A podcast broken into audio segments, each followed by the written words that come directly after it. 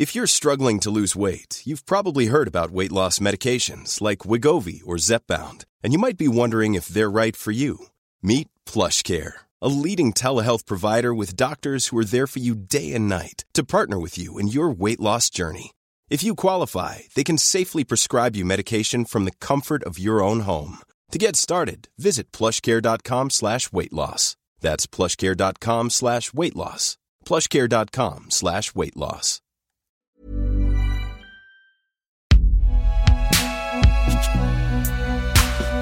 Binge Audio.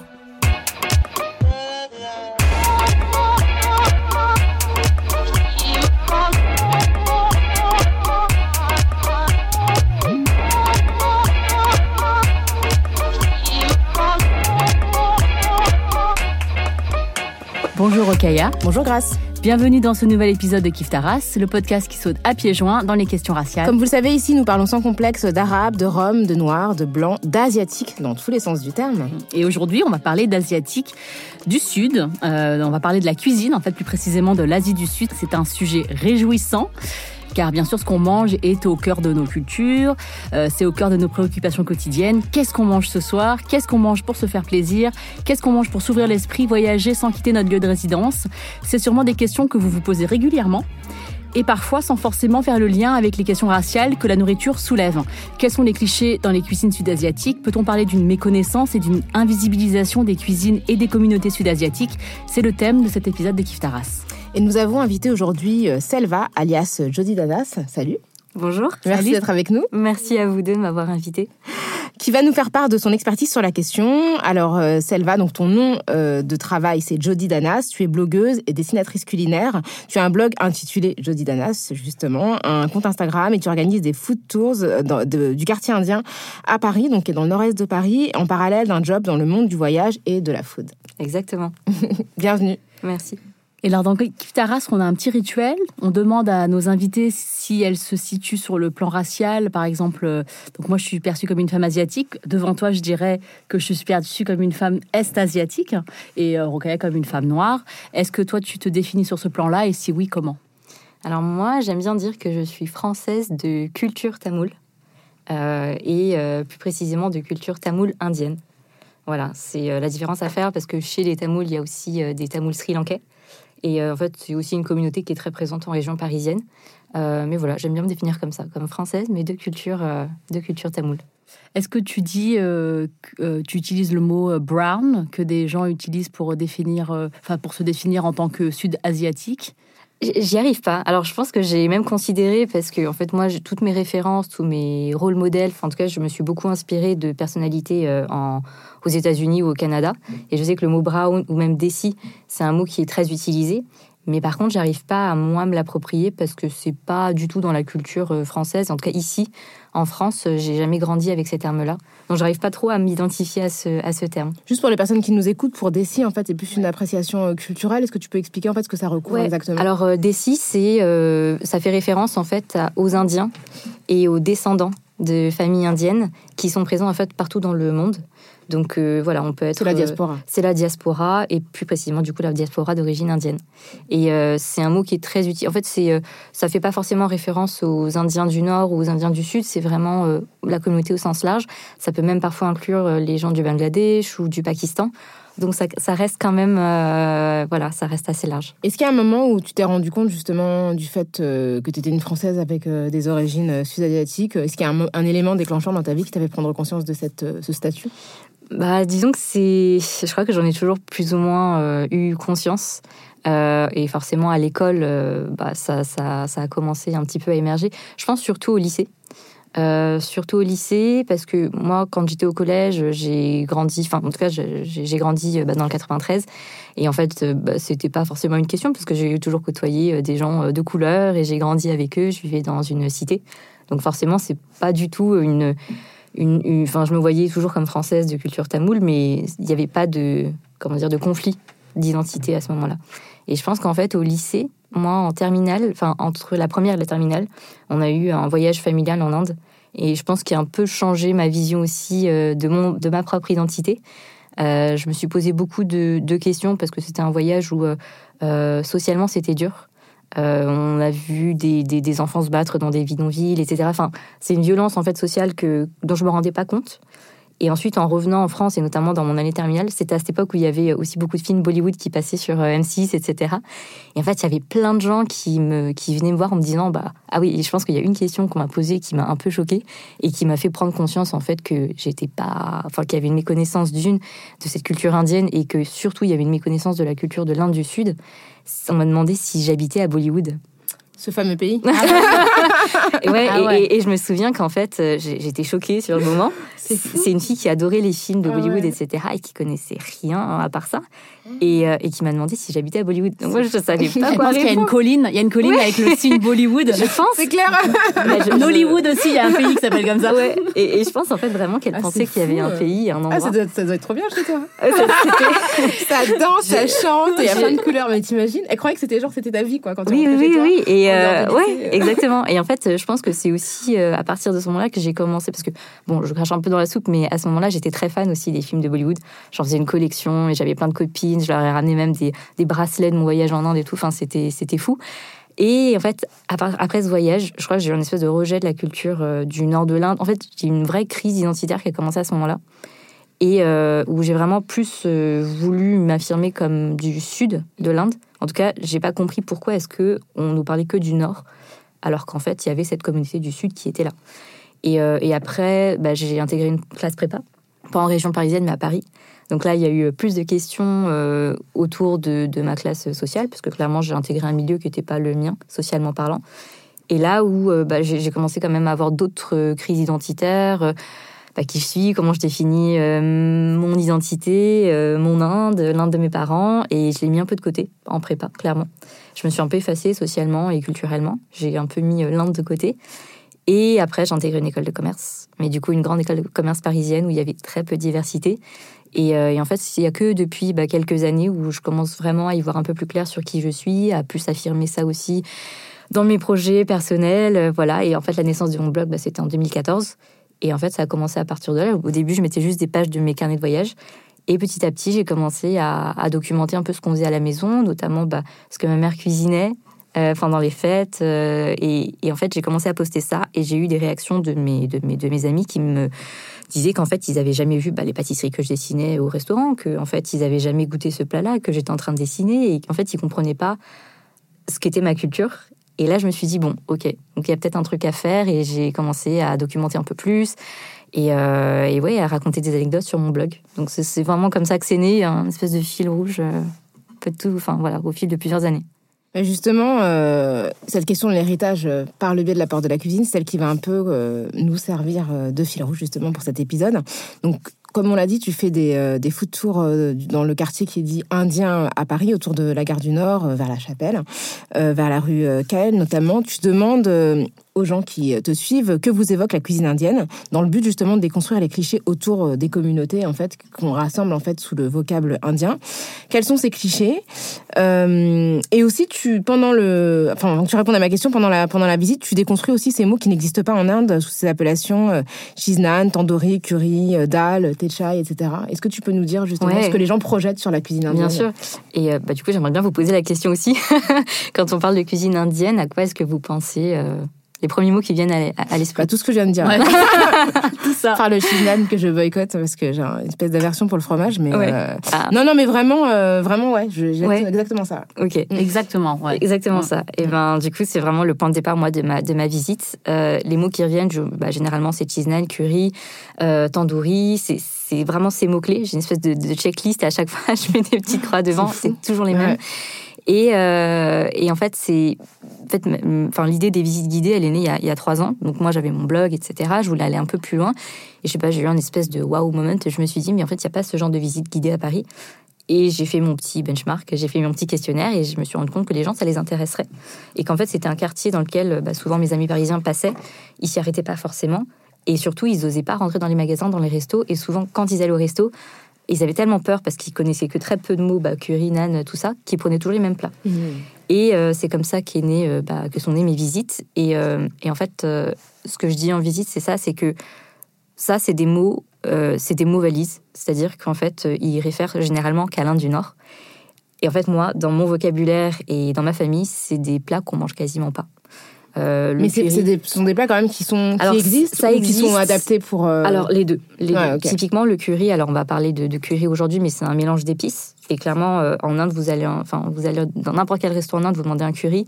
Regardez avec des yeux ronds, mais en fait déjà quel curry euh, Le curry en fait ça n'existe pas en soi, c'est un mélange d'épices.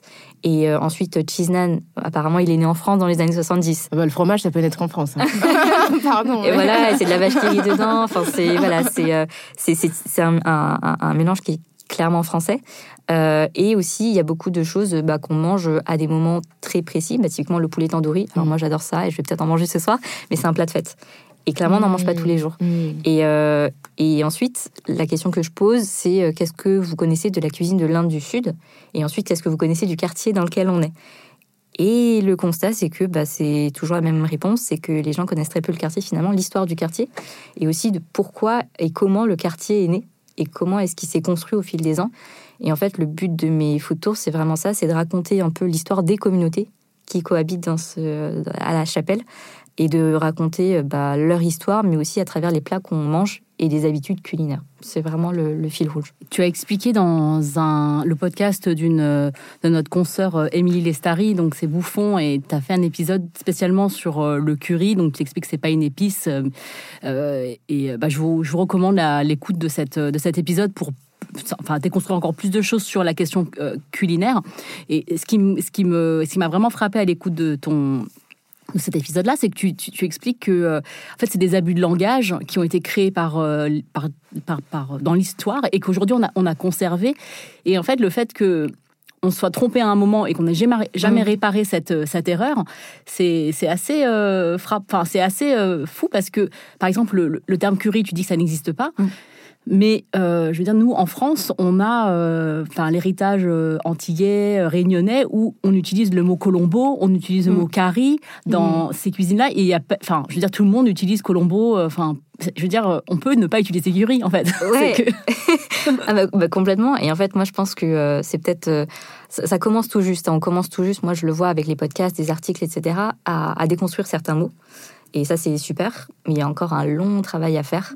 Euh, moi, j'espère y participer, en tout cas modestement, mais euh, c'est vrai que c'est un mot qu'on n'a jamais remis en question. Après, il y a aussi des acteurs, et ce que je trouve un peu dommage, qui sont ambassadeurs aussi de cette cuisine indienne, qui continuent un petit peu de euh, faciliter la compréhension, de, ouais, de, de, grossir un peu les traits pour être plus accessible aussi, et ça, c'est dommage. Moi, ce que j'essaie d'apporter dans ces food tours, c'est beaucoup de nuances. C'est vraiment ce qui manque, même dans le monde de la cuisine. Hein. Mm. C'est beaucoup de nuances qui manquent on est sur cette phase-là dans le monde culinaire de parler de cuisine. Enfin, c'est une grande tendance, hein, de parler de cuisine régionale, d'aller chercher les produits, de comprendre comment est-ce qu'ils sont faits. Ça, c'est voilà, ça date d'il y a quelques années. Ça commence tout juste à arriver dans les cuisines du monde. Mhm. Voilà, même quand on parle de cuisine africaine, en fait, ça n'existe pas. Il y a plusieurs cuisines africaines, il y a plusieurs cuisines chinoises aussi. Enfin, c'est ultra régional. Et en fait, ça commence tout juste à, arriver dans la cuisine indienne, dans les cuisines indiennes. On commence tout juste à avoir quelques acteurs qui prennent la parole et qui essaye de rapporter euh, vraiment euh, bah, des nuances sur certains mots, en fait, qui ont toute leur importance. Est-ce que tu sous... enfin, ce qui sous-tend aussi cette, euh, enfin, l'intérêt de, participer à un foot tour tel que celui que tu organises, c'est, de, enfin, c'est de de, rectifier cette méconnaissance qu'on peut avoir donc des, des, des, euh, des, cultures sud-asiatiques, tu, l'as dit, et nous-mêmes, enfin moi je, euh, je me rappelle de l'épisode qu'on a enregistré en mai qui s'appelait euh, qui s'appelle L'Asie n'est pas Calès, on avait invité la journaliste et vidéaste Amanda Jaquel, et j'avais fait des erreurs dans la préparation de l'épisode, notamment sur la question de l'histoire de la présence française en Inde, et on avait diffusé un rectificatif pour présenter nos excuses sur cette sur cette erreur et rappeler que les territoires de l'Inde ont fait partie de l'empire colonial français euh, à partir du XVIIe siècle jusqu'à 1954, qu'on a fondé, enfin que les Français ont fondé des compagnies des Indes, mmh. euh, installé cinq comptoirs de commerce, dont Pondichéry, d'où ton père est originaire.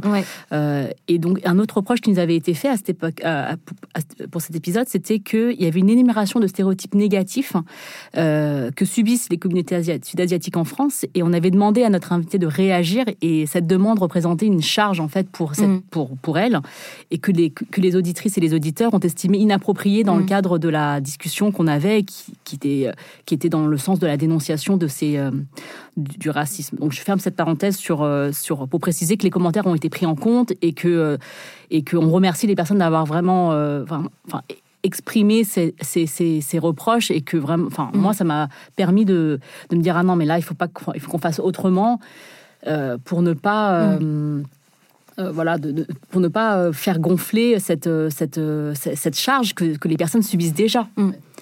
Non, mais en fait, merci beaucoup déjà pour ce rectificatif et, et, et- pour ces mots.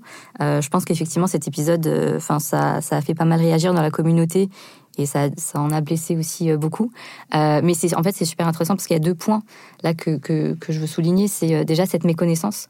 Euh, c'est intéressant parce que je disais il y a quelques jours à peine un article universitaire, une publication de, euh, Kate Marsh, donc, qui est décédée depuis. C'est une Française euh, qui a fait son doctorat à l'université de Liverpool. Elle était spécialisée dans les études coloniales françaises. Et en fait, elle a écrit un papier. Donc ça date de 2015. C'est pas très récent, mais je crois que c'est le seul papier qui traite de la question de ce paradoxe qu'il y a autour de la colonisation de l'Inde par la France et des cinq comptoirs, et du fait qu'en fait, il y a très peu d'éléments sur cette, euh, cet épisode-là. Et c'est vrai que, et en fait, dans le papier, c'est super intéressant aussi parce qu'elle euh, elle part de ce de cette espèce de nostalgie qu'il y a autour des comptoirs indiens. Moi, on m'a déjà demandé si je venais des Indes. Donc c'est pour Ouais, dire, euh, ouais. voilà, c'est une image très fantasmée de cette Inde qui ne s'est pas beaucoup révoltée. Parce qu'il y a eu, en fait, je pense qu'il y a euh, du coup en Inde une histoire de la révolte des Indiens, mais envers les Anglais, qui était beaucoup plus sanglante que euh, bah, de l'histoire des Indiens dans les comptoirs français. Et en fait, quand les Français sont partis euh, à la fin des années 50, quand ils ont rétrocédé les territoires, il n'y a pas eu vraiment de conflit. Et en fait, ça s'est fait euh, pas de manière pacifique, mais en tout cas, euh, ça s'est fait sans, sans, sans Sans trop- conflit armé, en fait. sans conflit armé et sans trop de revendications non plus.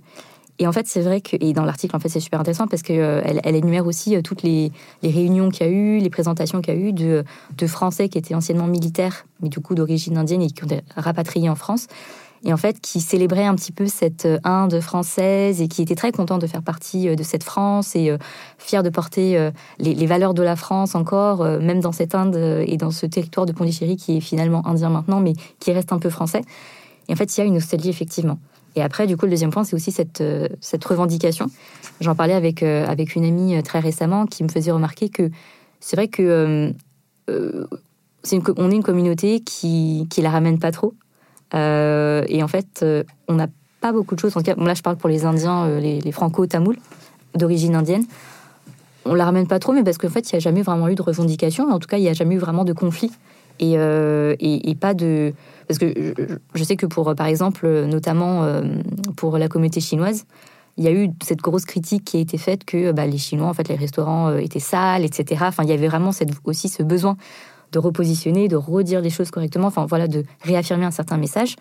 Euh, après, pour les franco-algériens aussi, il y a eu cette, Et la guerre, hein. la, la guerre aussi. Et en fait, il y a eu euh, des messages et des revendications qui étaient assumées. Et en fait, il y avait un besoin aussi de redire euh, certaines choses. Chez les Indiens, en fait, pas trop. Et ça explique aussi peut-être pourquoi est-ce qu'il y a eu très peu de prise de parole sur cet épisode colonial euh, français. Euh, peut-être cette volonté aussi de pas trop faire de vagues, en fait, parce qu'il y avait peut-être pas forcément de raison, entre guillemets. Et, euh, et je sais que moi, bah, j'ai beaucoup, euh, enfin, dans notre famille, on a beaucoup euh, d'amis euh, euh, indiens euh, chrétiens euh, qui, étaient, qui ont fait aussi leurs études au lycée français de Pondichéry, etc. Une, enfin, en tout cas, de, ce que je vois, c'était une belle période pour eux. euh, parce qu'ils ont été dans, dans une petite communauté sur le territoire de Pondichéry. C'était un peu une espèce de parenthèse dans cette Inde où, en fait, à part ça, c'était quand même le bordel, où euh, il n'y avait pas. Enfin, c'est une Inde qui a été délaissée après par les Britanniques et euh, qui, enfin, ensuite c'était le bordel, hein, clairement. Euh, donc peut-être que c'était une espèce de bulle euh, dans lesquelles ils ont été bien et puis dans lesquelles ils voulaient peut-être rester. Je sais pas. Je... Bah, Après, il y, a deux- il y a une autre chose aussi, c'est que le fait, y a, enfin, après la décolonisation, en tout cas de Pondichéry, il y a pas mal de gens qui ont conservé aussi la citoyenneté française. Exactement, ouais. Donc du coup, ça aussi, ça joue forcément dans, dans Ouais. une- en tout cas un lien qui, qui reste maintenu très longtemps, y compris Bien sûr. quand, le, quand, les, quand les colons sont partis. Et après, je, je, je sais pas si c'est parce que les personnes d'origine indienne se révoltent de moins ou parce que les clichés euh, à l'égard des personnes d'origine indienne sont moins mainstream et du coup ils sont moins euh, mobilisés dans l'espace public. C'est-à-dire qu'ils vont être très présents dans des espaces où il y a des gens qui sont d'origine indienne nombreux. Enfin, je pense, moi, j'ai passé beaucoup de temps quand j'étais ado à la Courneuve, il y a une mm. forte communauté tamoule. Donc il y avait plein de clichés parce que les gens étaient là, en fait. Mm. Et donc, euh, alors que c'est vrai, quand tu regardes des films à la télé ou, enfin, tu vois, des humoristes, c'est même pas des choses qui leur viennent à l'esprit parce qu'en fait, c'est comme, tu vois, moi, je trouve. Bah, j'ai l'impression, enfin, en tout cas, dans dans, bah, dans l'espace français, dans l'espace public français, ouais, voilà, c'est ça. Ouais. Bien sûr, dans l'espace public anglophone où il y a beaucoup plus, de, voilà. Mais dans l'espace public français, j'ai l'impression que c'est même des clichés qui sont moins présents parce qu'en fait, mm. ça vient moins à l'esprit euh, des gens, y compris qui sont racistes. Quoi. Et moi, je pense aussi que dans les dans l'imaginaire français, il y a un morcellement de la diaspora euh, des personnes indiennes qui, qui se retrouvent euh, ben, à, à, partir euh, travailler dans les Antilles françaises, mm. à la Réunion, à Maurice, enfin, et que en fait, c'est cette méconnaissance, elle, l'invisibilisation, elle passe aussi par le fait que l'histoire est tellement est, tellement variée, divers. Mm. Les, les, les, gens d'origine sud-asiatique en France ils ont, ils ont des, enfin, un parcours tellement, tellement différent euh, que c'est, euh, il n'y a pas d'unité. On peut pas leur, euh, leur fantasmer une unité que peut-être on pourrait appliquer sur les personnes est-asiatiques, mm. comme les Chinois. Il y a la Grande Guerre. Il y a, il y a des vagues suite à, à, à, la fermeture de la Chine et enfin de, des, des, grandes usines des années 80, des usines d'État. Enfin bon, il y, a des, il y a des marqueurs historiques qui, qui ont fait des vagues d'immigration. Et mais j'imagine que euh, ce morcellement géographique euh, mm. des personnes indiennes sur le territoire français et des communautés ne permet pas de, euh, de pour nous d'avoir une, une, image très très claire en fait de ouais. bien sûr. Et en fait, c'est ça qui, je pense, assez déroutant pour la plupart, et notamment ça se retranscrit, ça se retranscrit pardon, dans la cuisine. C'est que quand on parle de cuisine indienne aujourd'hui, euh, c'est une cuisine très cliché. Et en fait, on se doute très peu qu'il y a 10 milliards de cuisines, en fait. Euh, et en fait, que chaque cuisine est régionale. Et, euh, et, et moi, c'est ce que je trouve étonnant. Enfin, il y a quelques ambassadeurs hein, de la cuisine, des cuisines indiennes en France. Euh, et bizarrement, pour l'instant, j'en ai aucun en tête qui me vient à l'esprit qui euh, est d'origine tamoule. Hmm. Et ça, c'est assez fou parce que du coup, ça veut dire que les Français Tamoul n'ont pas réussi à, atteindre ce. Enfin, j'en ai un en tête, mais qui euh, va peut-être ouvrir un jour son restaurant. Euh, en fait, il y, y, a eu très peu, euh, du coup, une compréhension de la cuisine tamoule parce qu'en fait, tout simplement, il n'y a pas de représentants et qu'en fait, les autres. Bah, chefs, etc. Ils étaient bah, du nord de l'Inde, etc. Donc eux ont plus pris la parole et ont juste modelé en fait cet univers-là et ont plus fait comprendre bah, l'Inde du Nord. Et maintenant, on va faire une petite pause et on se retrouve après ça.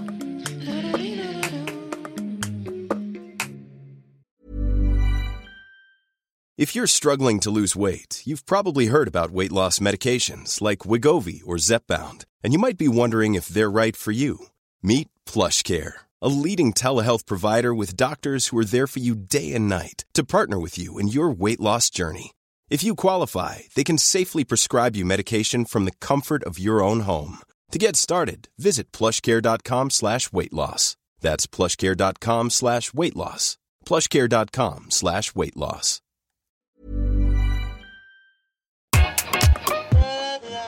Cette méconnaissance des cultures sud-asiatiques, de l'histoire, des dynamiques de la colonisation, ça ça et de la mondialisation, ça t'a ça t'a motivé pour euh, donc faire ce que tu fais aujourd'hui, créer le blog, euh, écrire et proposer euh, cette ces, ces, ces, ces, cours en fait en personne? Parce que food tour c'est un peu enfin c'est sympa parce que tu peux manger mais tu donnes aussi des enfin c'est comme un cours en fait.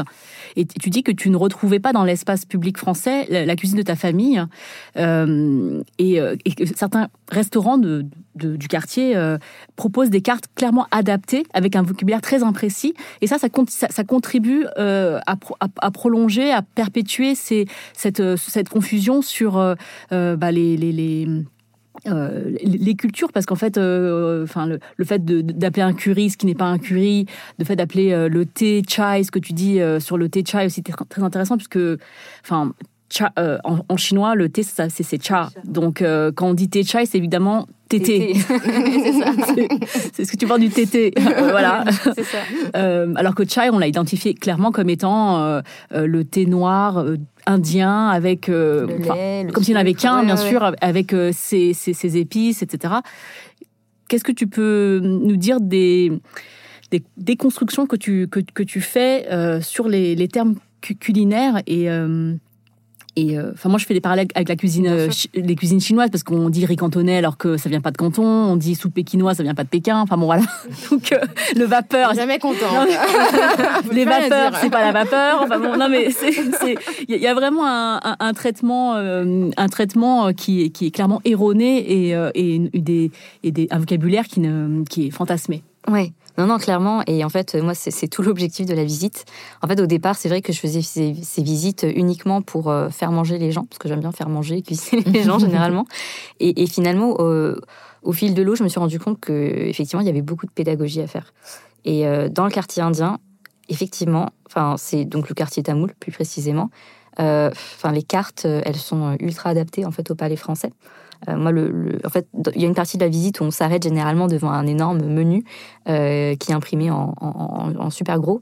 Et en fait, on voit clairement euh, bah, la, déjà la, la, la, division entrée plat dessert. Mmh. Ça déjà l'entrée c'est pas bon parce qu'en fait en Inde il n'y a pas entrée plat dessert. Tout arrive sur un même plat et en fait c'est plein d'accompagnements et en fait on prend des petites bouchées en mélangeant un petit peu toutes les saveurs et généralement il n'y a même pas la culture du dessert. Les desserts généralement c'est très très sucré, c'est des pâtisseries et c'est souvent pour des raisons religieuses. Ça va être pendant un mariage, euh, pendant des, en offrande après une cérémonie religieuse, qu'on va avoir une touche de sucré. Mais clairement, on, ne finit pas un repas avec un dessert. Et, euh, et là, bah, en fait, c'est exactement ça. Entrée, plat, dessert. Et ensuite, et ça, c'est vraiment, euh, en fait, le, fil rouge de mes visites, moi, c'est street food. Donc, on se concentre beaucoup sur les snacks, les snacks salés. Et en fait, il y en a beaucoup qu'on retrouve en entrée. Et euh, moi, il y a notamment un élément qui me choque à chaque fois, c'est je passe souvent euh, toujours devant le même menu imprimé. Euh, c'est ce qu'on appelle rasa. Donc en fait, c'est un espèce de bouillon clair qui est fait à base de sauce de tamarin et généralement il y a de la tomate, du citron. C'est très populaire dans le sud de l'Inde, c'est un plat ultra typique et en fait généralement on le prend à la toute fin du repas et en fait on le prend avec du riz blanc. Donc ça aide à digérer, etc. Et c'est très acide, c'est très bon. Et ça, je l'ai vu au menu en entrée, ils appellent ça soupe de tomates. Ah, voilà. Sacrilège. et ouais, non, sacrilège. Et en fait, clairement, ça, c'est des, des, choses. Euh, bah, évidemment, euh, quand on quand on connaît pas la cuisine du sud de l'Inde, on sait pas, et on va prendre une soupe, etc. Et en fait, non, rien à voir. C'est un truc qui arrive à la toute fin. Et, et en fait, ça, j'ai essayé de comprendre aussi euh, bah, pourquoi c'était là. Alors, j'ai essayé hein, d'avoir mes propres explications. Il y a déjà d'une part le, le, fait que les restaurants à Gare du Nord, ils sont majoritairement tenus par des hommes, pas par des femmes qui sont généralement beaucoup plus euh, bah, à la maison, qui, sont, qui font aussi des choses plus authentiques, qui ont peut-être moins le sens du business, culturellement, hein, c'est comme ça, et euh, voilà. Et du coup, les hommes qui sont euh, sur, sur le terrain et qui sont dans une vision business, eh ben, ils pensent marketing. Donc, qu'est-ce qui plaît? Qu'est-ce qui fait qu'on va simplifier le vocabulaire pour faire venir du monde, etc. Donc, il y a déjà cet enjeu-là. Et puis après, il y a aussi, bah, clairement, la volonté. Est-ce qu'il y a une volonté de faire de la pédagogie ou pas? Et en fait, euh, moi, de, des conversations que j'ai eues avec les restaurateurs, il n'y en a pas vraiment. Il y a peut-être un ou deux restos qui sont un peu authentiques. Mais par exemple, il y a quelques mois, il y a une amie qui m'a proposé de tester un restaurant indien. Généralement, je refuse toutes les invitations parce que je mange mieux chez ma maman. J'ai accepté et euh, en fait, elle m'a emmené dans un restaurant euh, vers Châtelet qui venait d'ouvrir pendant le confinement. On y a été et en fait, j'ai commandé un dossé. Donc en fait, dossé, c'est une pâte, enfin c'est une, une grosse crêpe salée qui est faite à base de lentilles et de riz fermenté. Et généralement, le dossé, il est servi, donc c'est croustillant, et en fait, c'est servi avec euh, quelques sauces, généralement du chutney avec euh, de la noix de coco, et c'est tout. Et là, en fait, euh, on m'a servi donc le dossé, mais avec plein de légumes à côté. Donc là, j'ai un peu tiqué, j'ai appelé le, restaurateur, enfin le chef, en lui disant, mais écoutez, monsieur, je vous pose la question, hein, et je me suis pas gênée. C'est bizarre, je mange pas ça comme ça ici, comment ça se fait? Et là, la réponse qui m'a un peu euh, choquée, c'est il me dit, euh, il m'a répondu en tamoul, il m'a pas répondu en français parce que ma copine était française et elle elle comprenait pas. Il m'a dit non non mais vous savez ça je le fais pour les Français euh, de toute façon oui je sais bien moi je mange jamais ça comme ça mais je le fais pour les Français parce qu'ils aiment bien. bah, c'est sûr que si on leur propose pas autre chose ils peuvent pas aimer autre Exactement, chose. Exactement. donc serpents qui sont à la queue. Exactement. Et en fait c'est les restaurateurs aussi où il y a un manque de volonté et puis après l'autre enjeu qui est celui de faire du business euh, c'est vrai que moi, je trouve toujours ça un peu. Euh, enfin, je, me, je, me, retrouve dans une situation un peu euh, délicate en mm. tant que personne issue d'une communauté, parce que nous, on, a clairement ce, chez les personnes chinoises on a clairement le même genre de, de, de, reproches par rapport aux traiteurs chinois, que c'est pas du tout chinois, qu'il y a du bœuf aux oignons, alors qu'en fait c'est pas du tout un plat, enfin typique de la cuisine chinoise, qu'il y a des nems alors que c'est vietnamien, qu'il y aurait des samosas alors que c'est pas du tout, enfin voilà.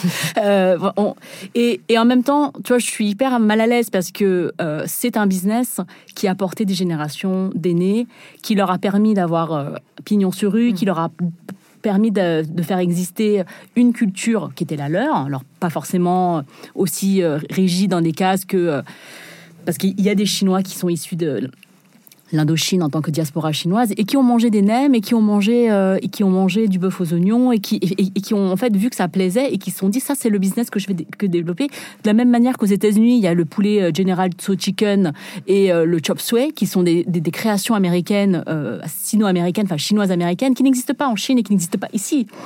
Et ça devient une culture en, en, soi c'est-à-dire que ça devient une troisième culture la culture de l'adaptation et donc, à la fin, toi, tu manges pas ça. Moi non plus, je vais pas. Enfin, je vais pas chez le traiteur chinois, mais ça me dérange des fois. J'imagine que tu ressens la même chose. T'as pas envie de taper dessus parce que tu te dis, bah, c'est des tontons qui, qui, gèrent leur business, tu vois. Et c'est difficile, je trouve, comme situation. Bah, la question, c'est est-ce que leur mission, c'est de préserver la culture d'origine ou de faire euh, fortune? Enfin, en tout cas, de, de s'asseoir, euh, de, de, créer un business, parce que c'est deux options différentes, parce qu'il y a quelque chose, parce que de toutes les façons, la culture, ça bouge aussi en même temps.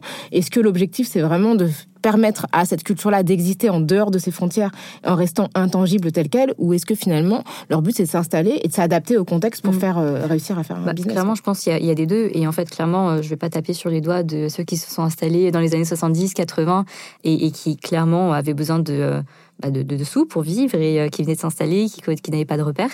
maintenant, je me dis que je, vois notamment ce qui se fait bah, à Londres euh, euh, et, en fait, je me dis, c'est ah, possible. C'était ma, question suivante. Bravo. Ah, super, super. Attends, je vais faire genre, je vais te poser la question. Super tu as vécu à Londres. ouais, où les cuisines, ouais, les cuisines indiennes sont beaucoup mieux représentées, puisqu'évidemment, euh, bah, il y a une, une, relation coloniale plus forte, avec le, Royaume-Uni, et du coup, d'une diaspora d'origine indienne extrêmement importante. Est-ce que finalement, l'herbe est plus verte, plus verte en Angleterre, où effectivement, le chicken tikka masala, entre guillemets, fait partie des plats préférés des Anglais, comme nous, en France, les gens préfèrent le couscous?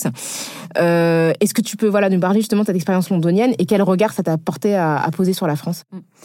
bah disons que alors moi j'ai vécu à Londres en 2012 donc j'y étais en pseudo échange universitaire et j'y suis restée quand même euh, quasiment euh, six mois. Et déjà je, je, fantasmais beaucoup à l'époque sur l'Angleterre de manière générale sur le Canada enfin sur le monde anglophone. Notamment parce que bah, dans les films indiens euh, il y avait toujours cette image des Indiens qui ont bougé aux États-Unis, qui ont fait succès et la vie est géniale là-bas. Et surtout aussi l'image d'Indiens qui s'assumaient et qui assumaient leur identité notamment aux États-Unis. moi, ça a été un peu euh, ce qui a construit un peu euh, tous les clichés que j'avais autour des mondes anglophones. Et hum, quand je suis arrivée à Londres, évidemment, j'avais un regard super positif sur tout ce qui se passait là-bas. Et clairement, ce qui m'a beaucoup étonnée, c'était déjà dans les supermarchés. je voyais que, en fait, il y avait des plats végétariens et surtout des plats végétariens indiens. Et ça, je me suis dit, mais en fait, euh, pourquoi ça n'existe pas en France? En fait, c'était que des, des, des, des, observations comme ça et des étonnements où, euh, où, en fait, à chaque fois, je me dis, mais pourquoi c'est pas comme ça à Paris? Tu veux dire des plats préparés euh, type William Saurin Oui, oui, complètement, oui. et en fait, c'était du Market Spencer, c'était ah voilà, ouais, ouais, c'était vraiment des plats des, sous barquette, mais indiens. Et en fait, bah, et qui étaient consommés par des Indiens? Non, des Anglais. Enfin, je veux ah dire tout le monde, mais notamment des Anglais. Et il y avait tout un rayon cuisine indienne. Et en fait, ah, c'était des plats pas que euh, bah, cheese etc., mais des plats vraiment travaillés. Et euh, ça, je, je sais pas, j'ai entendu ça il y a quelques années, mais que Mark Spencer, ils étaient connus pour faire des butter chicken qui étaient meilleurs que ceux qui étaient euh, vendus par des Indiens. Ouais. ils ont réussi à, après peut-être qu'ils sont conçus par des chefs anglais, hein, enfin des chefs indiens d'origine. Enfin, donc c'est c'est très étonnant et, et là, en fait, depuis 2012, je fais très régulièrement des allers-retours à, Londres parce que j'adore cette ville et je trouve qu'en fait, à chaque fois, il se passe 10 milliards de choses culinairement parlant. C'est aussi une ville qui est en avance sur certains concepts hein, et euh, notamment sur les cuisines indiennes. Euh, et j'ai fait en fait plusieurs. J'aime bien avoir des fils rouges quand je pars à Londres, et j'en ai eu plusieurs autour des cuisines indiennes. Là, le dernier que j'ai fait, bah, c'était euh, peut-être quelques semaines avant le Covid, et je me suis concentrée sur le sur le quartier de South Hall et de East Ham. Et du coup, c'est des quartiers qui sont euh, complètement sud-asiatiques. Il n'y a pas que des Tamouls indiens, il y a aussi des Tamouls sri-lankais, mais il y a aussi, et ça, ça m'a vachement surpris, euh, la cuisine euh, du Malayalam, de l'État du Kerala. Il y a aussi la cuisine Kannada, donc de l'Andhra Pradesh, qui est un État au nord du Tamil Nadu. Et en fait, oui, ben, j'étais juste choquée de voir qu'en fait, il y avait plein de cuisines qui cohabitaient dans le, dans le même quartier. Et il y avait une volonté des chefs de faire rayonner ça. Alors après, est-ce que c'est des chefs qui viennent tout juste d'arriver ou est-ce que c'est euh, les deuxième et troisième générations qui ont réussi un peu à maturer leur projet, etc. Ça, on n'y est pas encore aujourd'hui. Euh, donc on n'y est vraiment clairement pas en, France. Peut-être que ça va demander euh, un peu de, temps, mais dans ce cas outre-Manche, c'est quelque chose que j'ai remarqué qui est assez plaisant à voir parce que il y a aussi et ça, je, je pense qu'il est un peu différent en, en France, c'est qu'il y a une demande du public d'aller vers des cuisines un peu plus élaborées, d'aller au-delà du chicken euh, tikka masala et de d'avoir des choses plus raffinées aussi. Et euh, après, euh, mais je crois qu'on en parlait la dernière mm. fois, grâce, il y a aussi une question autour de l'entrepreneuriat. c'est quoi les outils aussi pour monter des restos, des business? Il y a des vrais empires en fait qui se sont créés dans, à Londres notamment, des chaînes de restos, des concepts ultra ultra chiadés de restos indiens qui proposent des, des, cuisines ultra modernes qui sont aussi étoilées au Michelin. Enfin, c'est c'est tout un autre monde en fait de cuisine indienne et qui est passionnant à observer. Moi, je trouve ça passionnant comme conversation, surtout que, enfin, quand on pense à l'Angleterre, je veux dire, les gens se disent, je vais à Londres, je vais manger un super curry. Enfin, ils disent, ils parlent comme ça. C'est sûr que quand tu vas en Angleterre, tu et là, dis pas. intervient, dit non. Non mais, ouais. ce que je personne te dit, je vais en Angleterre, je vais manger un super shepherd's pie, je vais manger des petits pois à la menthe. Enfin, non mais clairement, tu sais que tu vas manger un truc jamaïcain ou indien. Il y a des bonnes adresses en hein, mais, mais le poids euh, de la cuisine, euh, qu'on va dire euh, ethnique ou cuisine du monde, ça c'est encore un terme mm. qui est hyper raciste, hyper racial, mm. racialisant. Euh, mais c'est vrai que quand les gens viennent à Paris, ils se disent pas, je vais aller manger euh, une fondue, une fondue sichuanaise. Ils se disent, non mais tu vois, ils vont, ils vont venir manger euh, du, croissant, des macarons et puis un truc. De, c'est, je pense que la force, le, soft power de la, de la gastronomie française est pas du tout le même que celui de la gastronomie anglaise, clairement. c'est un fait. Et, et donc c'est vrai que de en France sur le marché français de la cuisine, de, des, commerces de bouche, il n'y a pas du tout le même rapport. Hein. C'est-à-dire que pour les personnes qui euh, se lancent dans euh, le commerce de bouche en France euh, sur une cuisine dite ethnique, cuisine du monde ou folklorique, exotique, je ne sais pas comment ils utilisent ce mot-là, eh bien, c'est pas le même, pas le même rapport. Et là, tu, tu, parlais de régionalisation des cuisines. Donc ça, c'est quelque chose qui est très, très, très, de plus en plus à la mode. C'est-à-dire que quand tu vas de plus en plus, les gens me disent je vais pas manger chinois, ils vont manger sichuanais, mm. ils vont manger euh, euh, Yunnan, ils vont manger euh, tu vois taïwanais. On, enfin, on est dans une dans une meilleure appréhension des cuisines chinoises et tant mieux. Hein.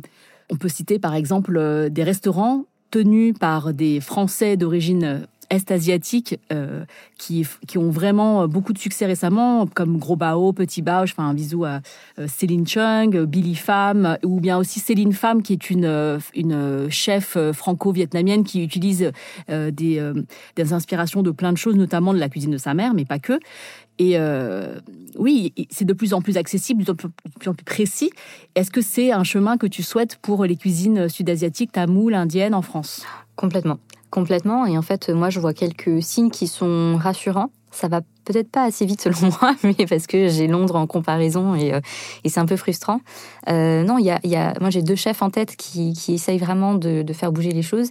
Euh, il y a Renaud Ramamurti, qui est le chef du, du restaurant Petrosian, qui lui en fait aussi a une culture tamoule, familiale. Euh, qui a grandi en France. Et en fait, je pense qu'aujourd'hui, c'est le seul chef euh, qui essaye de ramener un petit peu de cuisine indienne et du sud de l'Inde dans ses compositions.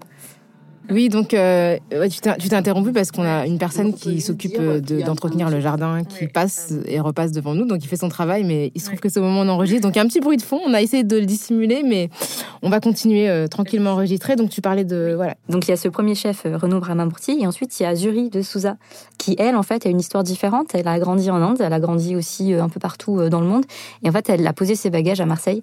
Et en fait, Zuri, elle, est originaire de la côte ouest de l'Inde, donc du Kerala et notamment de Goa. Euh, et, en fait, elle a une cuisine qui est ultra moderne, euh, super intéressante à suivre. On entend beaucoup parler d'elle. Et, euh, et, ça, c'est vraiment les deux chefs que moi j'ai en tête qui essayent de faire bouger les lignes, qui essaient de mettre des mots précis sur leur composition, sur les produits et sur leur identité culinaire aussi. C'est rassurant. Bon, après, c'est juste deux chefs. Hein. c'est pas, énorme. Si on peut les nommer, les compter, c'est qu'effectivement, ouais. c'est pas, pas, pas conséquent, mais que ça bouge quand même un petit peu. Ça bouge un peu, un petit peu. Mais ce que je trouve intéressant aussi, c'est que tu parlais justement de cette manière dont la France a réussi à asseoir euh, l'idée à la fois d'une gastronomie très très fine, mais aussi d'une cuisine régionale euh, très ancrée, euh, très propre à la France. Alors que, c'est vrai qu'on on en avait parlé peut-être pas dans ce podcast-là, mais dans une interview qu'on avait faite ensemble, grâce justement de la manière dont les plats typiquement régionaux, même provençaux, en fait, ont été aussi influencés par la colonisation. Et l'exemple qu'on prend souvent, qu'avait pris un, historien de, l'alimentation quand je l'avais interviewé, me parlait de la ratatouille. Il m'avait dit que justement les légumes de, de base de la ratatouille, en fait, n'ont absolument rien de local européen, sur le plan européen, puisque la tomate vient d'Amérique, l'aubergine, l'aubergine pardon, est originaire d'Asie, elle est arrivée en Europe via l'Empire ottoman, et que les poivrons euh, proviennent du continent américain également. Donc du coup, en fait, il y a que les courgettes dans la ratatouille qui sont authentiquement européens, et que ce plat-là, vraiment, il, sonne, euh, il fleure bon la Provence, la Méditerranée, alors qu'en fait, euh, ben, sans la colonisation, il n'existerait pas. Ouais. Tu veux dire que la ratatouille est ethnique Exactement. c'est un plat ethnique. Et je peux même ajouter que oui, en fait, c'est pareil pour euh, le foie gras. En fait, les oies ont pu être gavées grâce au maïs euh, du Mexique,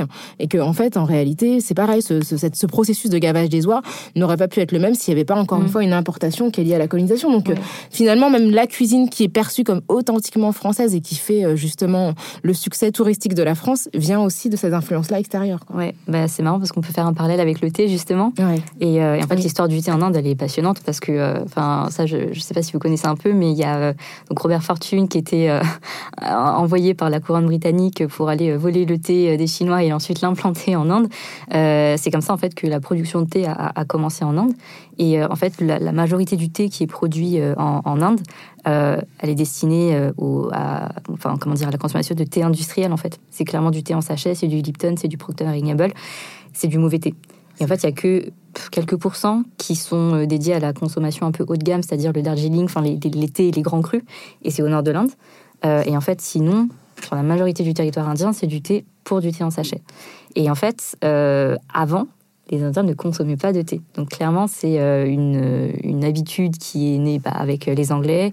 Et en fait, aujourd'hui, les Indiens, comment est-ce qu'ils consomment le thé? C'est du thé au lait, bien sucré, avec un encas salé à côté, qui c'est directement un héritage de, de, de, l'Empire britannique. Et Robert Fortune, juste pour dire qu'il fait partie des dirigeants de Lipton, enfin il a fait partie des dirigeants de Lipton, qui est donc vraiment l'entreprise, euh, euh, l'exploitation la plus bas de gamme de, de, thé. Euh. Ouais, c'est ça. Mais du coup, ça me rappelle un peu aussi l'implantation du riz en Afrique de l'Ouest, qui venait de Chine, qui n'était pas du tout. Bah et maintenant, c'est super basique dans tous les plats d'Afrique de l'Ouest. En fait, le riz, alors que ça venait pas du tout de là, qu'ils avaient d'autres types de céréales plus complètes en fait, qu'ils consommaient avant la colonisation. Je pense qu'il y a énormément de choses à dire sur. Euh, on, pourrait continuer comme ça, clair. Euh, mais on arrive déjà à la fin de ce kiff Taras euh, passionnant sur qu'est-ce qu'on mange et qu'est-ce que ça dit de nous. merci beaucoup, Selva, alias Jody Nanas, de nous avoir prêté ta ton expertise pour éclairer toute cette tout ce tout, tout, tout ce qu'on ne savait pas sur les cuisines, enfin la cuisine tamoule notamment et les cuisines sud-asiatiques. N'hésitez pas à nous faire part de, de, de vos opinions sur l'échange. Suivez euh, euh, Selva sur euh, ses réseaux. moi, j'ai hyper faim, voilà. En plus, on enregistre toujours à l'heure du déjeuner, donc là, on n'en peut plus. En fait, on a parlé de tous les plats qu'on vous fantasmait là. Et...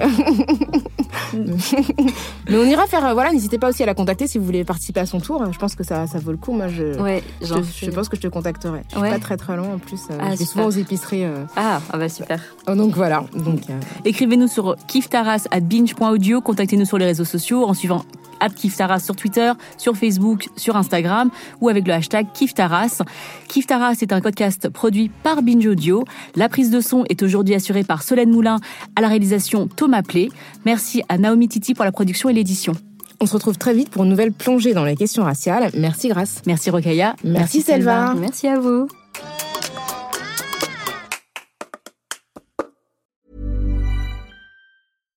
Imagine the softest sheets you've ever felt. Now imagine them getting even softer over time. That's what you'll feel with Bowl and Branch's organic cotton sheets. In a recent customer survey, 96% replied that Bowl and Branch sheets get softer with every wash. Start getting your best night's sleep in these sheets that get softer and softer for years to come. Try their sheets with a 30-night guarantee. Plus, get 15% off your first order at bowlandbranch.com. Code BUTTERY. Exclusions apply. See site for details.